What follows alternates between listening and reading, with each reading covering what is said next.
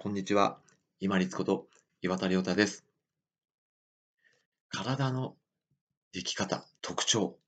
と生き方はひょっとしたらつながりが深いかもしれません。今後数回にわたってお話しする今日の1回目。まず目についてです。目、外に向かってついてますよね。そうなんです。人間不安に駆られると、人との関わりの中で、こう思ってほしい、こう評価してほしい、そういうふうにして自分を守ろうとしてしまう時があると思います。かつての私もそうでした。で、たまにやっぱりそういう片鱗をまだ垣間見せる時がどうしてもあります。どんなに気をつけていても。けれども先ほどお話ししたように、目が外側に向いてついているということは、見られる自分というのは、あんまり重要視しなくていいんじゃないかなと思います。逆に、外側についてるんですから、自分が周りの環境や周りの人をどう評価してそしてその人のいいところ、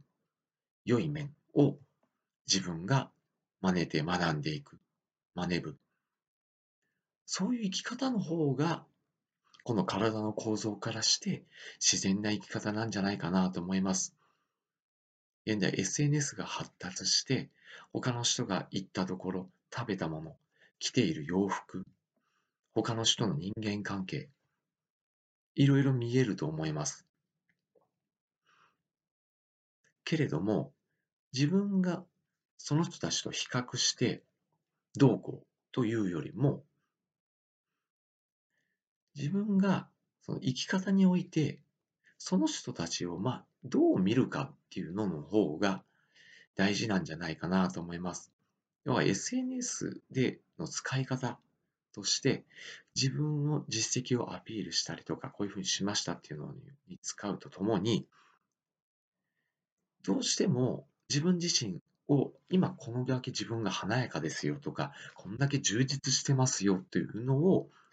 自分の記録としてではなくて、人から見られる目的で使っている人、要は承認欲求を満たすために使っている人がいられるように私感じますが、そんなに見られる自分を作り上げるぐらい時間ってたくさん持ってるように私は感じません。逆に時間ってものすごく限られてて短いので人からこう見られるような見られ方に使うようにたくさん時間ってそんなにたくさんないんじゃないかなと思います。自分自身がどういうふうに人を見る、環境を見る、どういう生き方をしていくかっていうのを決めていく。そのぐらいでもう十分、もしくは限られてしまうんじゃないかなと思うぐらい時間って短いんじゃないかなと思ってます。生きていく時間ってですね。なので、目が外に向いているっていうところも踏まえてですね、見られる自分を作っていくっていうのは、どんだけ時間をかけても見返りが少ないんですよ。けれども、目が外側についているっていうのをよく考えてみて、そこから自分が周りをどう評価するか、周りの人、環境、あとは自分の生き方っていうのをどういうふうに見ていって、どういうふうに生きていくのかっていうのを、